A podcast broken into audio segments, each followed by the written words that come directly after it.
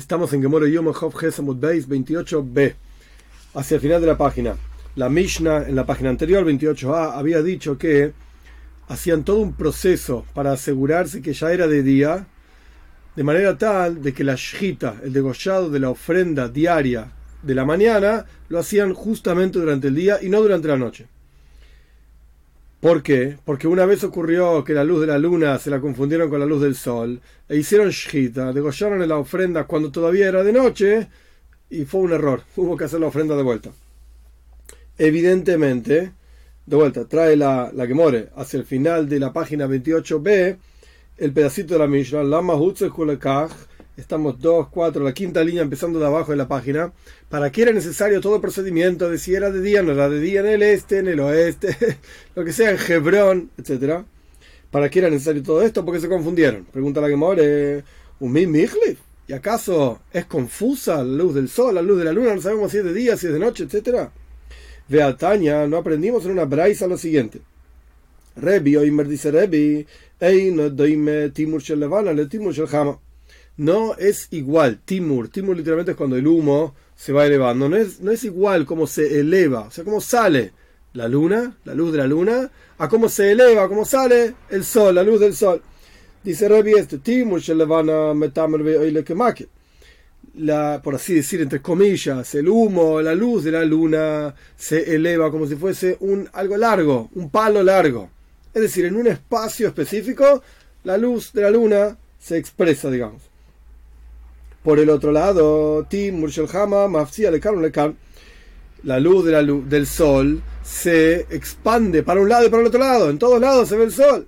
Entonces, si Revi nos enseñó que no es fácil de confundir, por así decir, la luz de la luna con la luz del sol, ¿cómo puede ser que la Mishnah al final de 28a nos dice que efectivamente se confundieron? Responde la Gemore, Tan de Rabbi Shmuel, enseña un maestro de la casa de estudios de Rabbi Shmuel, era un día nublado. ¿Por cuánto era un día nublado? La luz de la luna, en lugar de verse como si fuese un palo largo, se expandía para un lado y para el otro lado, parecía la luz del sol, por cuanto era un día nublado. Muy bien, Omar Papa, dice el Papa, Shmamina, Yumo de Eiva, Kule Shimsha. Aprende de aquí que en el día, en un día nublado, el sol se ve por todos lados, todo soleado, por así decir. Pregunta la que more. Le Mainaf camino. ¿Qué diferencia hay?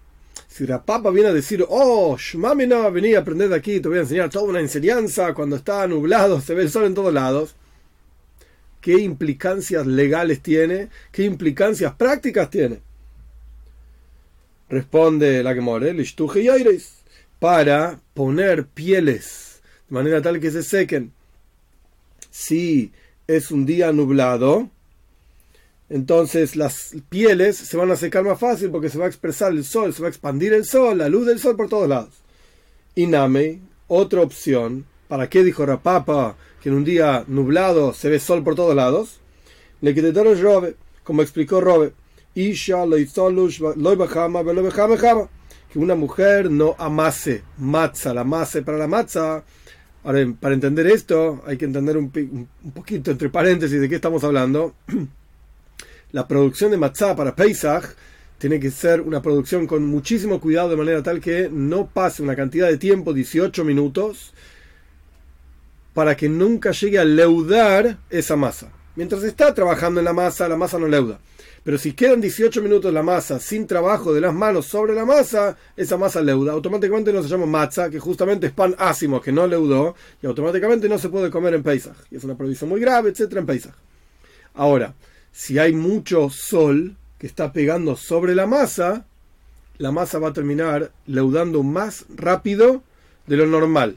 Entonces, por eso, volvemos ahora, dijo Robe.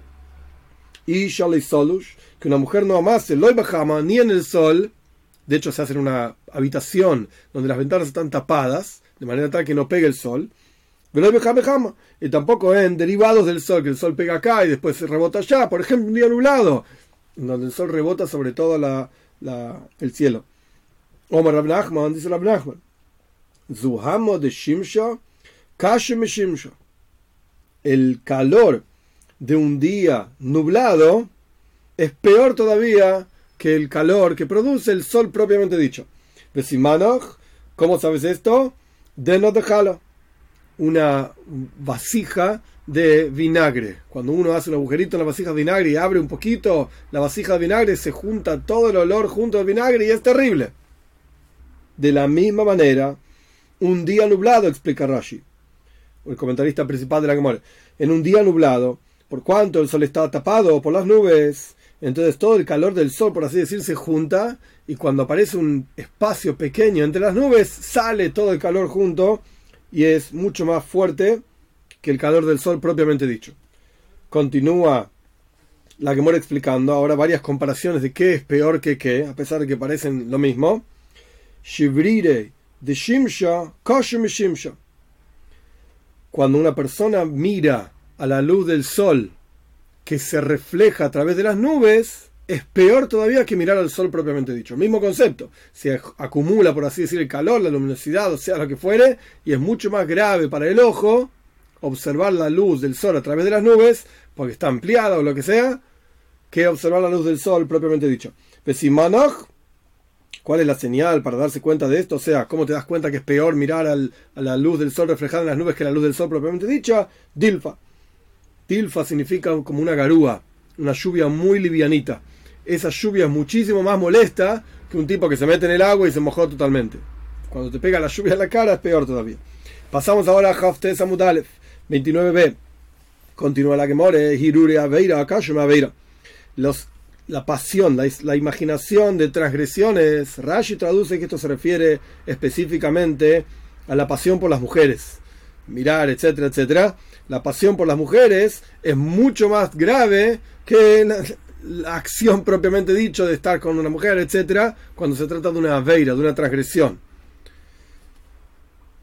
entre paréntesis, la razón mística, por así decir, detrás de esta idea que está diciendo la Gemore, es que cuando la persona imagina cosas, etcétera, está impurificando un nivel de su alma muchísimo superior a la acción concreta.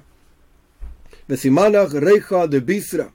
¿Cuál es el Siman? ¿Cuál es la señal para darse cuenta que efectivamente pensar en una transgresión es peor todavía que la transgresión propiamente dicha?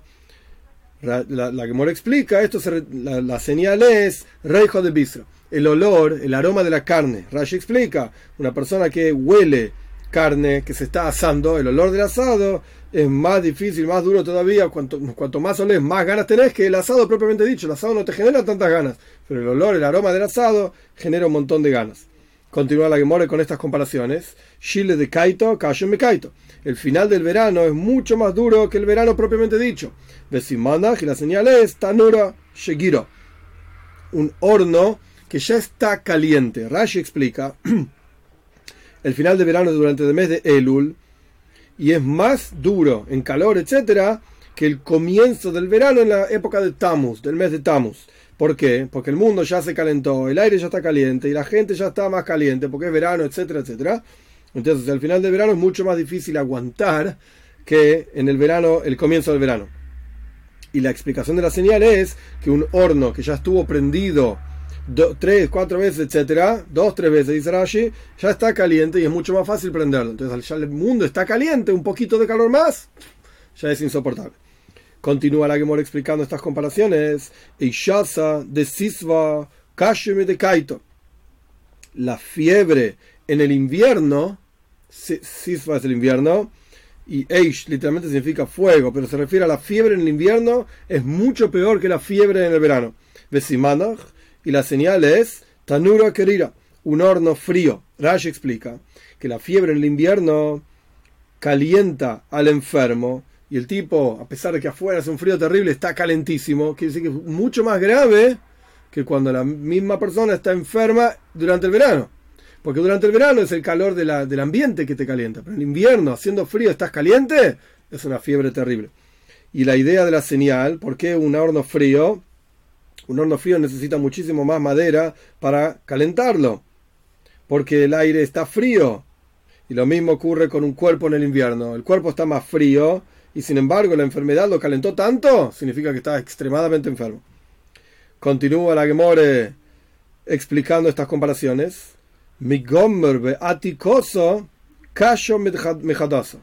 Estudiar y aprender un asunto que uno ya sabía y se lo olvidó, esto es mi gomer beaticoso, atic significa antiguo, una cosa que uno estudió y se lo olvidó, etcétera, ya anteriormente, es más difícil volver a estudiar que algo nuevo. Así explica la Gemore. ¿Por qué? Simanach Tino Bartino.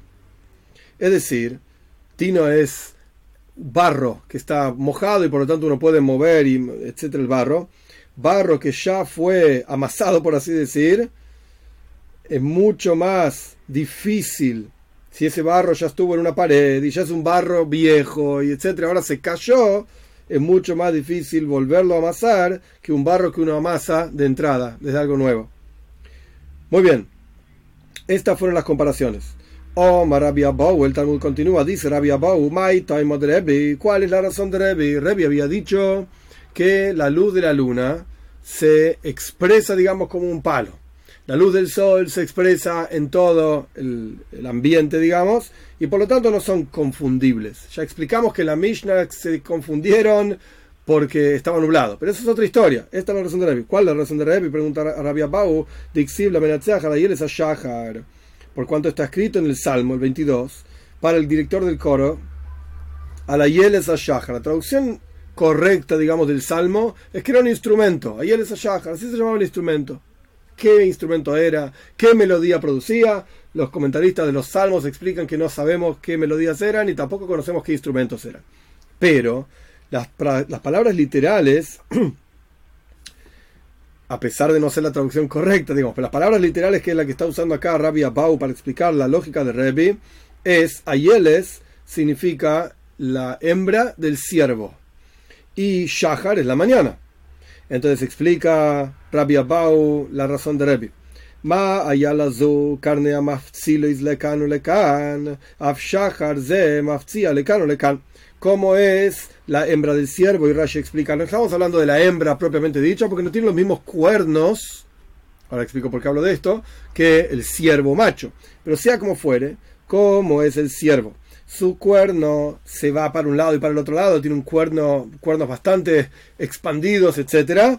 De la misma manera, la luz de la mañana, o sea, del sol, se esparce y se expande para un lado y para el otro lado. Una vez que Rabbi Abau trajo este salmo, Omar Abizeira dijo Abizeira, este la. En otro lugar en el Talmud, Rashi trae esta idea, en el Talmud de Megillah, nuestros sabios dicen que este salmo está hablando de Esther Esther cuando estaba en el palacio de Hashveirosh, que fue llevada para ser la reina, y efectivamente fue la reina, etcétera, etcétera. Toda la historia de Esther no viene al caso ahora, pero el punto es que Esther entró en el palacio, estaba lleno de idolatría, Zara, etcétera, y ella se sintió extremadamente mal y abandonada por Dios. De hecho, Esther era una profetisa, fue abandonada por Dios en ese momento porque estaba en un lugar impuro, con gente impura, etcétera entonces ella dijo, Keili, Keili, la Mazaftanit, mi Dios, mi Dios, ¿por qué me abandonaste? Ella es la que se lamentó, como dice en este salmo. La traducción literal del salmo es que David Amelech, el rey David, se está lamentando. Pero nuestros sabios explican que se aplica a Esther cuando entró en el palacio de Hashverosh. Entonces, dice la Zaira, ¿por qué se compara a Esther con una Ayala, justamente con la hembra del siervo, una sierva, para enseñarte? Ma Ayala Rahmat al Bailo Kol que Rishoina, como es una hembra de ciervo. Su vientre es angosto y es apreciada a su marido, o sea, el siervo, en todo momento, así como fue en el momento primero, etcétera. No es necesario los detalles. Af Esther, de la misma manera, Esther. Era apreciada por por el rey, Azuero, etcétera en todo momento como fue la primera vez, como en todo, como la primera vez que estuvieron juntos, etc.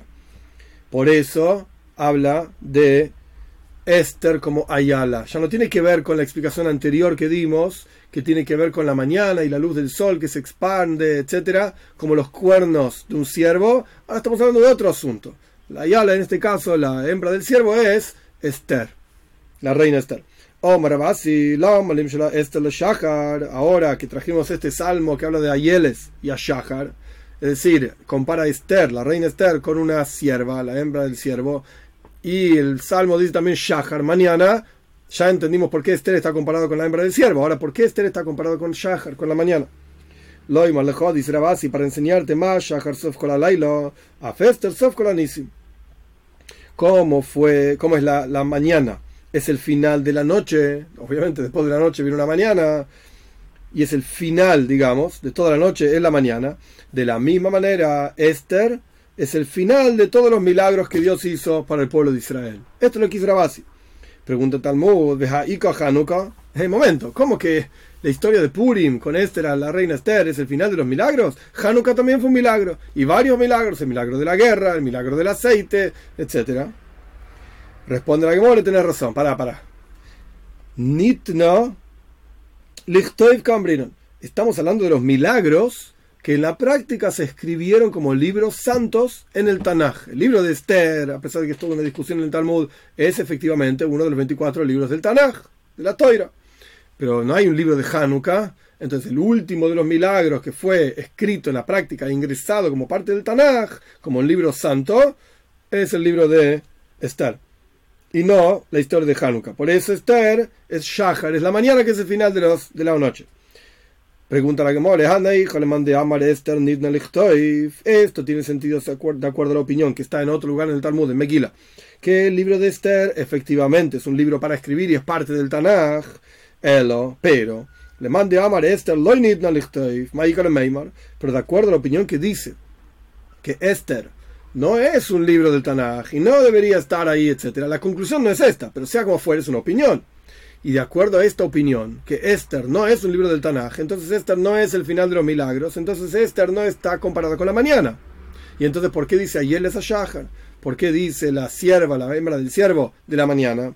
Shahar. Mukim la, esta segunda opinión que dice que Esther no es un libro del Tanaj, Mukim la que Rabbi Binyamin Bariefes, Omar Abelazar, la explica esta comparación con la mañana de acuerdo a las palabras de Rabbi Binyamin Bar Yefes, en nombre de Rabbi Lazar, de Omar Rabbi Binyamin Bar Yefes, Omar Rabbi Lazar, que di, porque dijo Rabbi Binyamin Bar Yefes, en nombre de Rabbi Lazar, la manim ¿por qué se compara al rezo, la oración de los tzadikim, de los justos, como a Yeles, como una sierva, de vuelta a la hembra del siervo? Olvidamos de Esther, nos olvidamos de Ayeles y a Shahar. Esta es otra explicación. para enseñarte cuál es la comparación entre la, fila, el resto de los tzadikim y un siervo. Ma ayalazu. ¿Cómo es el siervo? Como dijimos anteriormente, Rashi dice no es la hembra necesariamente porque no tiene cuernos, sino que está hablando del siervo en general. ¿Cómo es el siervo?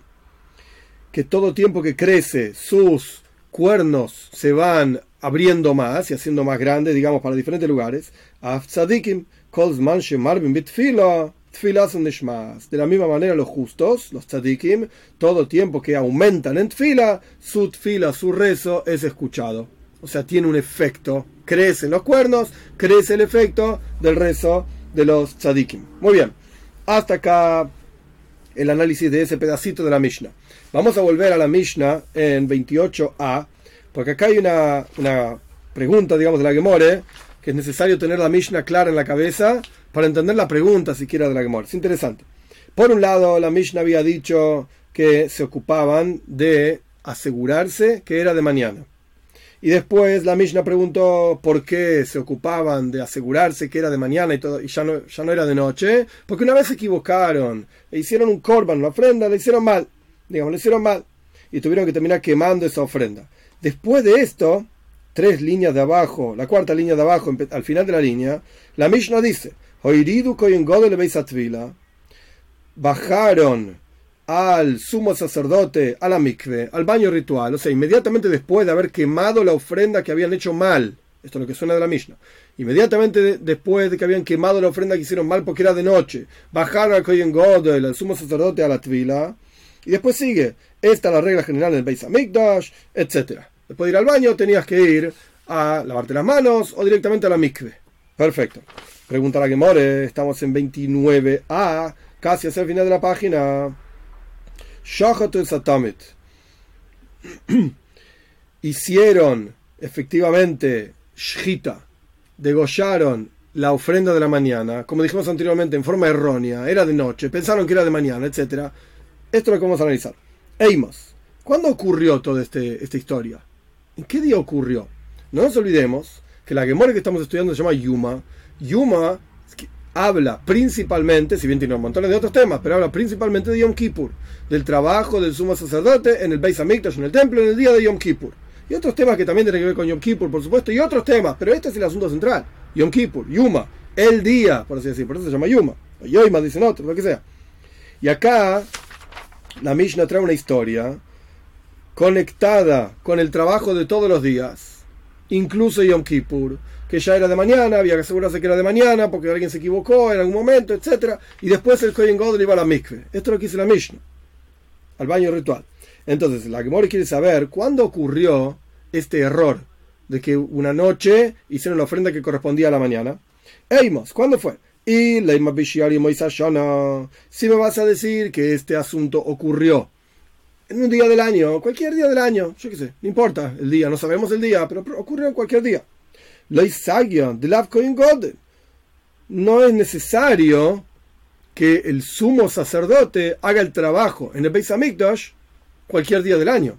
Es verdad que Yom Kippur el sumo sacerdote hacía prácticamente todos los trabajos en el Beis Hamikdash, tenía gente que lo ayudaba en el templo, etcétera, pero era él el quien trabajaba. Pero cualquier otro día del año, excepto si el Kohen God, el sumo sacerdote, decía yo quiero hacer eso, en la práctica no estaba ahí trabajando durante todos los trabajos, el sumo sacerdote hacía su trabajo también diario, pero no hacía todas las cosas. Todo lo contrario, había otra gente que hacía. Entonces, la Milla nos dijo que el día que se equivocaron, bajaron al Kohen Godel a la mikve para que empiece el trabajo del día. Pero ¿por qué el Kohen Godel? ¿Por qué el sumo sacerdote que tiene que ver si no era Yom Kippur? Entonces, sí me vas a decir, volvemos al, texto. Eimos. ¿Cuándo fue esto? Y la Shana, si me vas a decir que esta historia del error ocurrió en cualquier día del año que no era Yom Kippur, lo saga de la Kohen Godel. No es necesario que trabaje el Kohen Godel el sumo sacerdote en los trabajos del Beis Hamikdash. El Yom Kippurim. Entonces, efectivamente, esto fue Yom Kippur. Por eso es que Kohen Godel estaba ahí, fue a la mikve y empezó a hacer cosas. Pero si era Yom Kippur, hay un problema. Yom Kippur es el 10 de Tishrei. La luna está llena recién el 15 de cada mes. Empieza con el mes con la luna nueva, que se ve muy chiquitita, y va creciendo la luna hasta que llega el 15 del mes y la luna está llena. Así es el calendario judío. Entonces explica, pregunta la more si toda esta historia ocurrió en Yom Kippur, Yom Kippurim, Moira levanta mi Ica, la luz de la luna, oh, como si la luna proyectase mucha luz. En Yom Kippur la luna no proyecta mucha luz, está chiquita todavía, recién el 15 del mes. Entonces no entendemos por qué el día que se equivocaron entre noche y día, que aparentemente era Yom Kippur, lo bajaron a Kohen Godel. Eh, ¿Cómo se pueden equivocar en Yom Kippur entre día y la noche si la luz de la luna no es tan fuerte? Y si no era Yom Kippur, ¿qué hacía el Kohen Gadol ahí trabajando? Haji Kamar, tenés razón. Falta, falta algún texto explicativo en la Mishnah.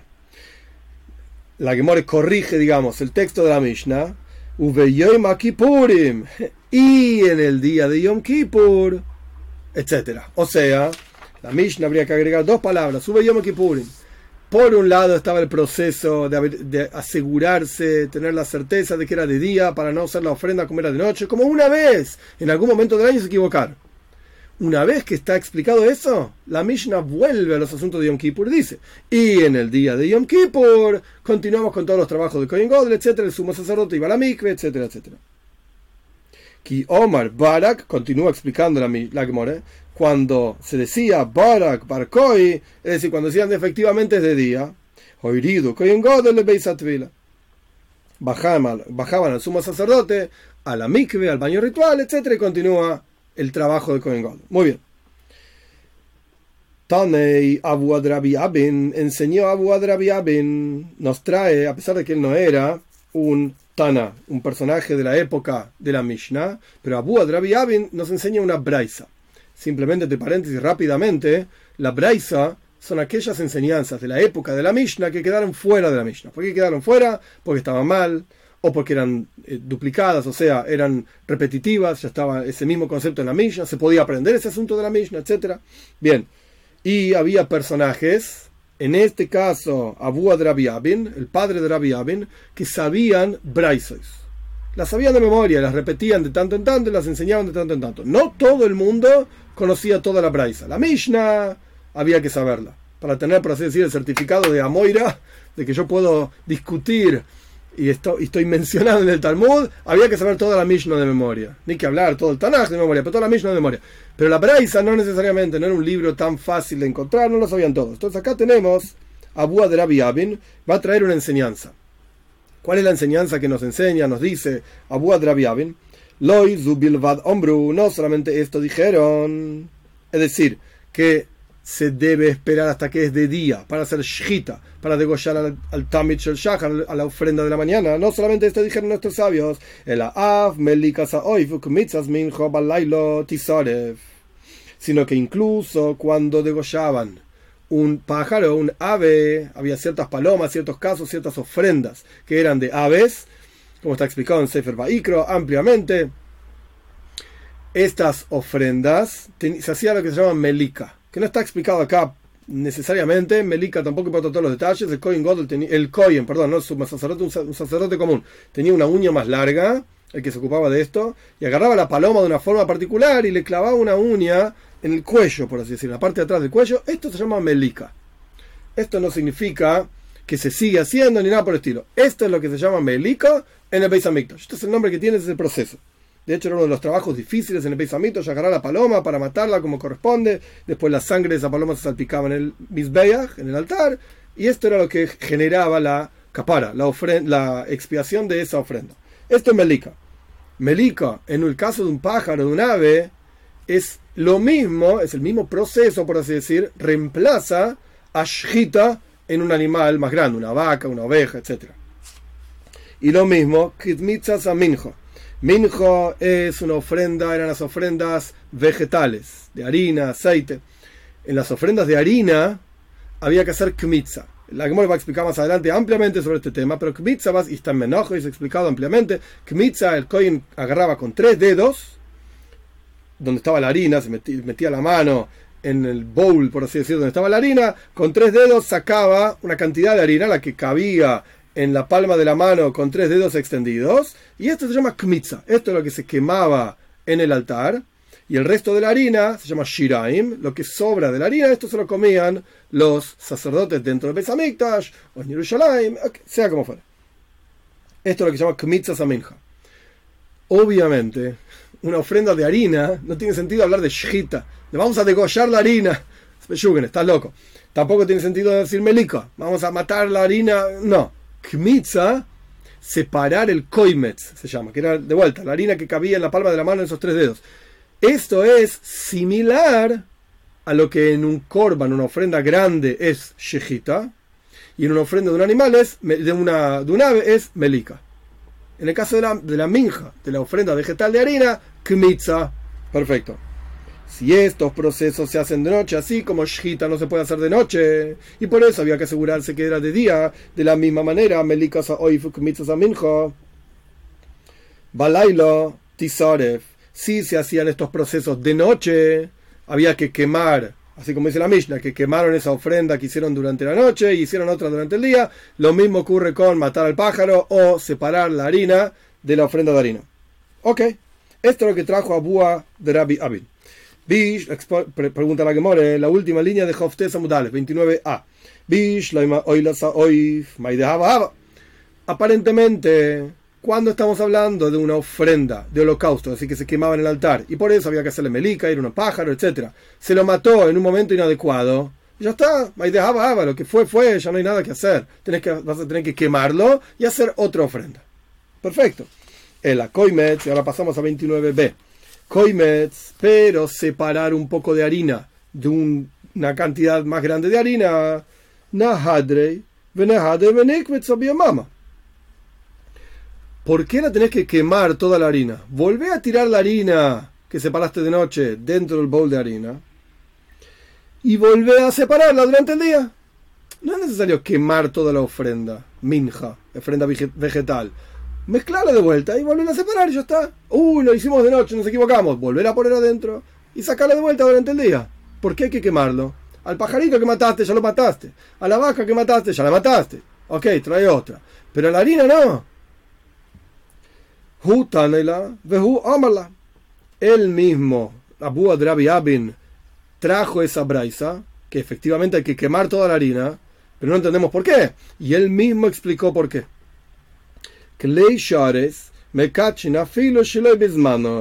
Punto.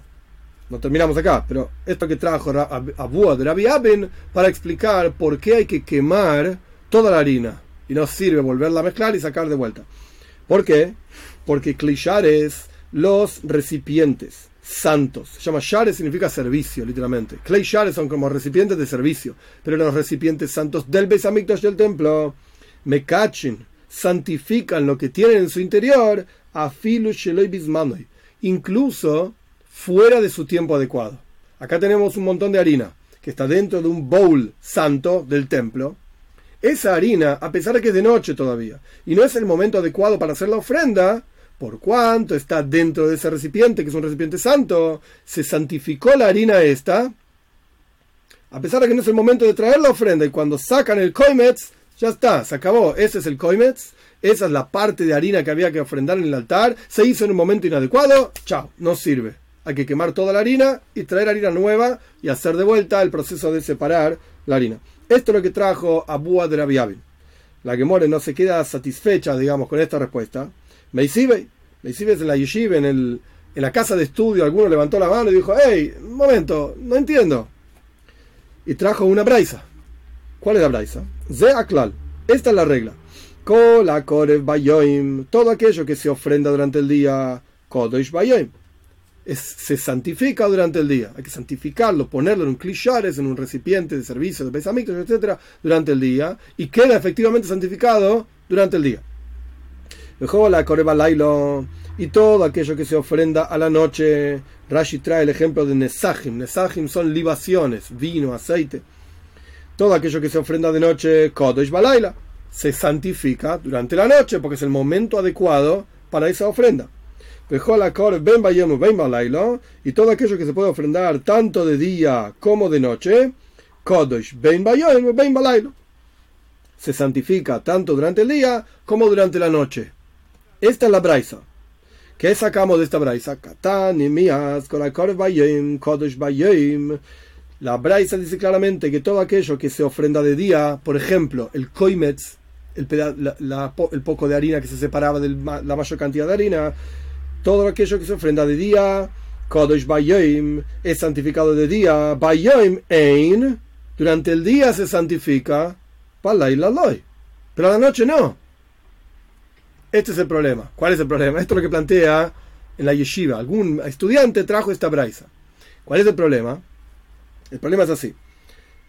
Rabúa de Rabbi nos dijo que un klishares, un recipiente del Beis que es un recipiente santo, santifica su contenido incluso fuera del momento adecuado para ofrendar ese contenido. Por ejemplo, la harina que se puso de noche en el clichares y se separó de noche, automáticamente quedó santa y ya no sirve por cuanto fue hecha de noche, que no es el momento adecuado para hacerlo. Chao, hay que quemarlo todo esa harina y traer harina, nueva para hacer la ofrenda como corresponda. Esto es lo que dijo Abu Adrabiabin. Pero, de acuerdo a la braisa que trajo algún estudiante en la yeshiva que no sabemos quién es, en la casa de estudios no sabemos quién es, de acuerdo a esa braisa, la cara Kodesh Bayem, todo lo que se ofrenda de día, solamente es santificado durante el día y no de noche. Y acá pusieron harina de noche en un recipiente, pero de noche no se puede ofrendar esa harina. Automáticamente, según la braisa nueva que trajo algún estudiante en la casa de estudios, en la yeshiva, esa harina no era santa. Esa harina no era santa. Entonces, ¿por qué era necesario quemarla y traer otra? Deja igual, aunque el tipo, aunque el Koyen haya separado y todo lo que quieras, no era santo, porque eso no se ofrenda de noche y todo el proceso de separar se hizo de noche, entonces no era necesario quemarlo. Responde la que more, un momento. Esta nueva braisa que trajimos, Dilma Kodesh Likrav, Aval Kodesh Lifsal. Quizás el significado de esta nueva braisa, no queríamos ir contra lo que dijo Abu Adrabi Abin, que un clichares, un recipiente, santifica todo lo que tiene de día, de noche, cuando sea, aunque no sea el momento adecuado para ofrendar. No queremos ir contra eso, ya vamos a ver por qué. Pero el punto es que quizás, dice la Gemore, la segunda braisa que trajo, que es solo aquello que se santifica de día, aquello que se ofrenda de día, se santifica de día, quizás se santifica para ofrendarlo. efectivamente quemarlo en el altar. Pero si no es santificado de día, porque se ofrenda de día, si no es santificado de día para quemarlo en el altar, cuando se pone lo mismo de noche, a pesar de que no es el horario de, ofrendarlo, pero igualmente queda santificado para ser inválido para ser ofrendado. Vamos a ver las palabras de vuelta. Dilma Kadosh Likrav, quizás un recipiente en el Beis Hamikdash santifica aquello que tiene adentro en el horario en que esa cosa se va a ofrendar. Ok, es verdad, solamente lo, lo santifica para ofrendarlo. Pero si fue fuera de horario, fue puesto en el recipiente fuera del horario, no se santifica para ofrendarlo, como dice la segunda braisa, pero sí efectivamente queda santificado para ser inválido. Entonces tenés que quemar la harina y traer harina nueva. Esto es lo que trajo la Gemore para apoyar la respuesta de Rabbi, Abu de Rabbi Abin, el padre de Rabbi Abin. Entonces, ¿dónde estamos parados? El padre de Rabbi Ami nos dijo que no solamente shita de una ofrenda a un animal grande, digamos, no se puede hacer de noche, y si se hizo de noche hay que quemar. También melika, matar un, ave, y también kmitza. Hay que quemar al ave, si se hizo de noche, hay que quemar la harina si se hizo de noche. Ay, ¿por qué es esto? ¿Podrías volver a mezclar la harina y, hacer de día de vuelta el mismo proceso? Respondió Abu Rabbi Abin, no los recipientes del Beis Hamikdash santifican todo lo que tienen adentro independientemente del horario. Pero encontramos en la Braise que no es independiente del horario. Depende del horario en que se va a ofrendar. Respondimos, momento. Queda santificado para no poder ofrendarse. No se puede ofrendar. Es verdad, no queda santificado para ofrendarse si se puso fuera del horario adecuado. Pero quedó santificado igualmente y ya no se puede ofrendar. Punto. Meis Rabizeiro, ahora Rabizeiro va contra esta última respuesta que dijimos. ¿Veis? Y Rabizeiro, y Rabizeiro trae otra enseñanza, otra braisa, en donde Rabizeiro nos va a mostrar justo lo opuesto de lo que acabamos de estudiar. Vamos a ver. Al respecto del lejem aponim, el pan de rostros, porque era un pan que tenía una forma así, como que tenía dos rostros, uno que se veía al otro, había una mesa en el Beis Hamikdash, en el templo, en el Koidesh, en el lugar santo del templo, no en el lugar más santo, pero en un lugar santo en el templo había una mesa, se llamaba Shulchan Lechmaponim, la mesa de estos panes. Había dos columnas de seis panes y había dos bazijin, dos como cucharones con levoina, gálbano, no sé qué quiere decir, pero esto así se llama en castellano y en hebreo, levoina. Sea lo que fuere, esto se, se acomodaba sobre la mesa en Shabbat, el sábado y de sábado a sábado se iba cambiando y los koyanim se comían ese pan. Era un pan milagroso al fin y al cabo porque estaba fresco después de toda una semana de estar sobre la mesa como si hubiese estado recién hubiese salido del horno. Ok, pero sea como fuere, acá Rabbi Zeira trae una enseñanza interesante. Si si un koyen por error o lo que sea lo hicieron mal, acomodaron los panes y las cucharas con gálvano, con levoina. Después de Shabes, Está mal, tenía que ser en Chávez. Lo hicieron después de Chávez. Y al sábado siguiente ofrendaron la levoina, el gálvano, que estaba en las cucharones, como eran dos columnas de seis panes cada uno, en recuerdo a las doce tribus, había dos cucharas, una cuchara para seis panes y otra cuchara para seis panes con levoina, con gálvano. Y acá ordenaron mal el pan, en un momento inadecuado, fuera del horario adecuado, fuera del día adecuado. Y ofrendaron la levoina que iba ofrendada sobre el altar al siguiente llaves. Pero todo el asunto estaba mal, porque el pan fue ordenado en un momento inadecuado. Y las los cucharones también fueron ordenados en un momento inadecuado. La que dice psula. No sirve.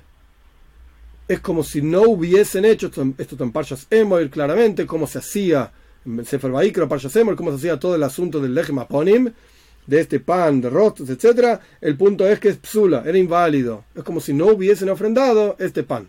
Ese pan no se podía comer. ¿Qué hace? Entonces, ¿qué haces? ¿Cómo reparás? ¿Cómo corregís esto?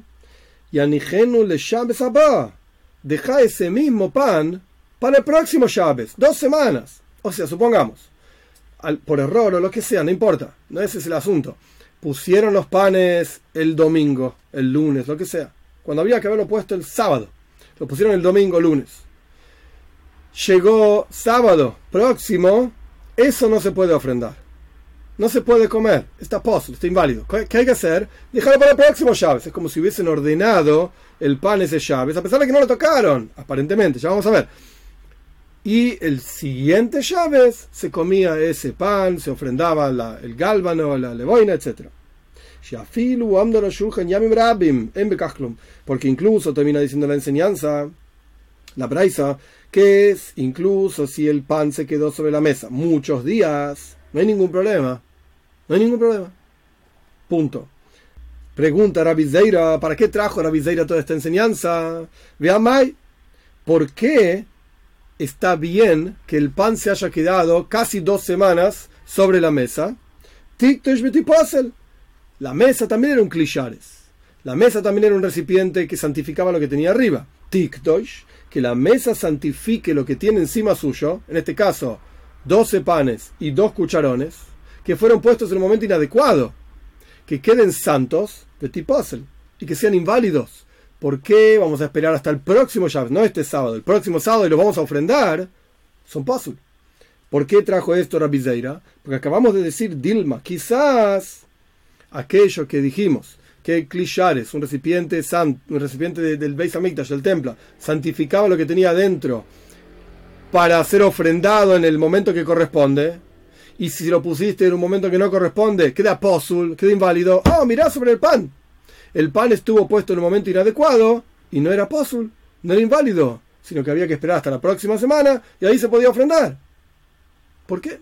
¿Qué diferencia hay entre el pan y lo que dijimos anteriormente? Todo esto va, por así decir, contra lo que Abu Adrabiamin está diciendo. Vamos a ver. Omar Robe, dice Robe, man de Kamoisif, Shapir Kamoisif, la pregunta que fue preguntada, o sea, por Abizeira, es una buena pregunta. Está muy, muy interesante. Pero sin embargo, Abu Adrabiaben también trajo una braisa. Y por lo tanto, no podemos decir, ah, Abu Adrabiaben que se vaya a pasear. No, no, no. Abu Adrabiaben trajo una braisa diciendo que hay que quemar la harina que se hizo kmitza, se separó durante la noche. Porque es como si fuese shita y está mal, etc. Esto lo trajo de una braisa. Entonces no podemos libremente, fácilmente decir, ah, no, no nos importa lo que dijo Abu Adrabiaben. ¿No? Hay que explicar. Pero aún así, cuando dijimos, eh, pero entonces volví a mezclar la, harina y separarla de día, Abu Adrabiaben trajo otra braisa.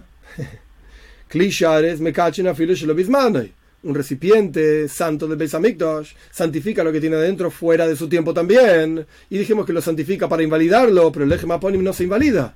Espera una semana más y ya está. ¿Por qué? No se entiende la diferencia. Siendo que la mesa también es un clichares, un recipiente que santifica. Entonces responde Robe de la siguiente manera, es una respuesta muy interesante.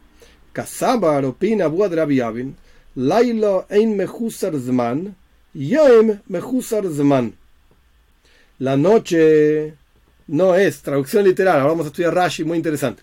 La noche no es un mehusar, no falta tiempo, el día falta tiempo.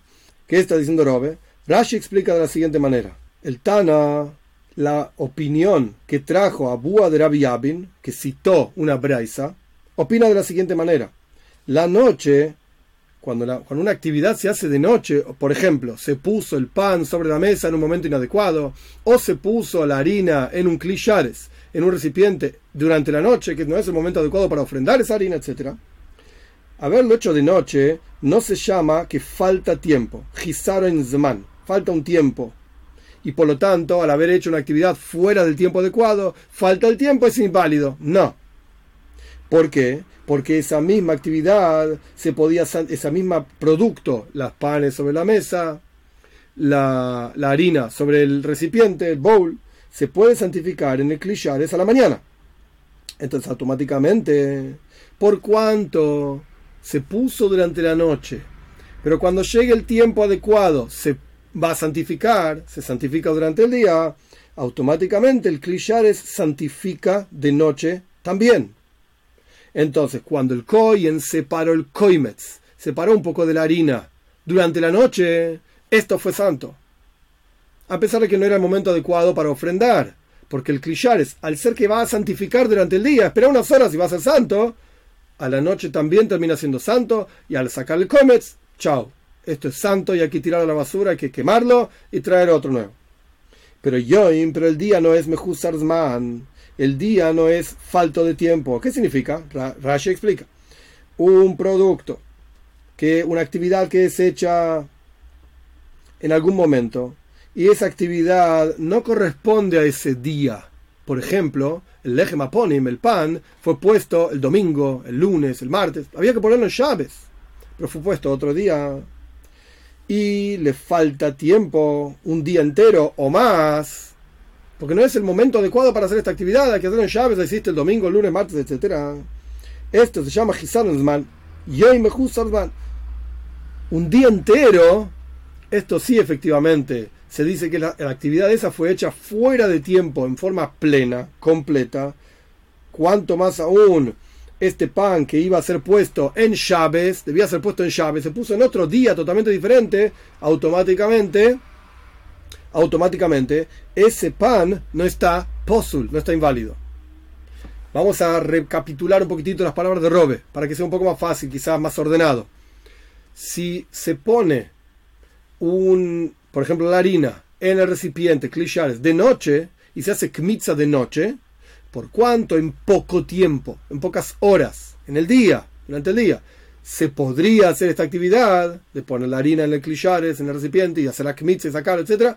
A la noche también quedó santo, santificado ese producto, hay que quemarlo. Pero si se hizo esta actividad en un día totalmente diferente. Lejema, poneme el pan, había que ponerlo sobre la mesa el sábado. Se puso domingo, lunes, martes qué sé yo.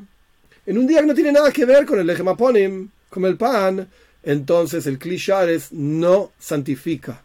Esa actividad ni corresponde a ese día. El recipiente santo, en este caso la mesa para los panes, no santifica los panes. Por eso se puede esperar hasta el próximo sábado, ya ves, para, para ofrendar esa levoina, esas dos cucharones de leboina y el pan. Ahora bien, lo terminamos acá. La que more pregunta. Momento. Lo que está diciendo Robe no tiene sentido. Kimati Cuando llega el día, estamos en el viernes. Imaginemos el pan. El pan que en lugar de ponerlo en llaves lo pusieron domingo, lunes, martes, lo que sea. Llega viernes a la noche que ya es parte del, entre comillas, del día, porque al otro día, al amanecer, que ya es llaves, hay que poner el pan. El viernes a la noche automáticamente la mesa santifica el pan y es posul. Porque dijimos anteriormente, si falta todo un día o varios días, que ahí el, el el, recipiente no va a santificar lo que tiene dentro. Pero si falta poco, sí lo va a santificar. Entonces, vos dejaste, pusiste el pan el domingo, lunes, martes cuando llega viernes a la noche, automáticamente queda santificado ese pan, porque durante el día hay que ofrendarlo, ofrendar los cucharones con levoina y comer el pan.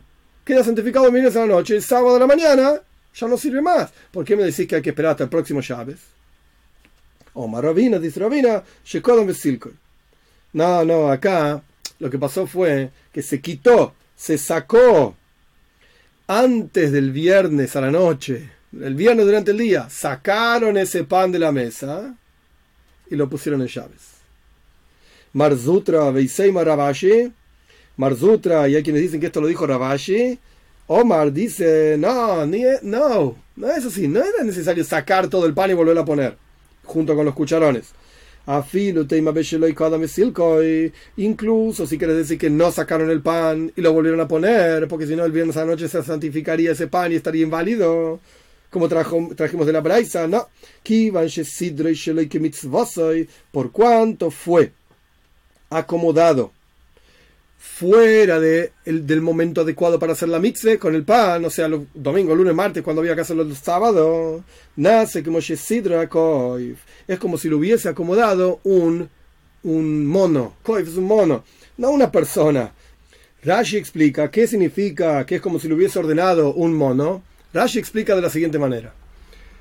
En el caso de la, harina puesta dentro del recipiente durante la noche y se sacó el koimetz durante la noche y había que hacerlo durante el día, por cuanto se colocó en un momento que es cercano, como dijimos antes, cercano a la mañana. Por lo tanto, el recipiente santifica esto y es inválido, que quemarlo toda la harina y traer una harina nueva y separarla, el koimetz, durante el día. Perfecto. En el caso de la mesa y el pan es diferente. Si el pan hubiese sido puesto el viernes a la noche, efectivamente, cuando llega el día de Chávez, ese pan quedó inválido, porque la mesa lo santifica en un momento en que no corresponde. Y esas, esos cucharones con levoina, con gálvano, lo que sea que es, no se pueden ofrendar. Pero acá el pan fue puesto, totalmente fuera del momento adecuado. El jueves, el martes, miércoles, lo que sea, anterior. Entonces no, es como si no, estuviese puesto. Claro. No es que se puso en un momento en que podemos discutir que mañana va a ser. No, en un momento totalmente inadecuado. Es como si le hubiese puesto un mono sobre la mesa. Ok, no tiene ningún significado. Ahora bien, aún así, el Koyen a la mañana de Chávez se acerca a la mesa, saca los panes y los vuelve a poner. Ravashi, eh, y Ravashi están de acuerdo con esto. Solo que no es necesario hacerlo el viernes y después esperar hasta el Chávez y poner de vuelta el pan. No. Podés dejar el pan sobre la mesa. En Chávez mismo puede venir, sacar el pan y volverlo a poner. Porque efectivamente lo puso un mono. ¿De dónde salió el pan? ¿Cómo, está ahí? Es como si lo hubiese puesto un mono. Entonces, este es el, esta es la diferencia, digamos, entre la primera respuesta que da Ravina y la respuesta que da Marzutra o Ravashi. Para Ravina hay que sacarlo el viernes el pan, ponerlo en algún lado, esperar que llegue Chávez y ahí pones el pan. Para Rabashi dice, no es necesario hacer esto. Simplemente levantás el pan, lo volvés a colocar el sábado mismo y esto es suficiente. Con esto, ¿qué ganamos? Entendimos por qué Abúa de Rabbi Abin dice que el koimet que fue separado de noche hay que tirarlo, hay que quemarlo y traer otra harina durante el día. Y la segunda braisa que fue traído en nuestra página, Hoftesamut Base 29b, los recipientes santos santifican lo de día durante el día, lo de noche durante la noche. Y si lo pusiste en otro horario, es verdad. No está santificado para ofrendar, pero está santificado y es inválido. Ah, ¿y por qué el Lejmaponim no es inválido? Entonces dijimos, momento, es como si lo hubiese ordenado un mono cualquiera, y de cualquier manera, por eso no es inválido, pero de cualquier manera hay que levantarlo y volverlo a poner, o como dice la Vina, el día anterior, y durante la noche que, del viernes queda esa mesa sin panes, o durante el día mismo de llaves, como dice Marzutri Rabashi, levantar el pan, volverlo a apoyar. Estamos casi al final de Hof Tesamut Beis, 29b, seguimos Dios mediante con el, el último pedacito de análisis de la Mishnah, la clase que viene.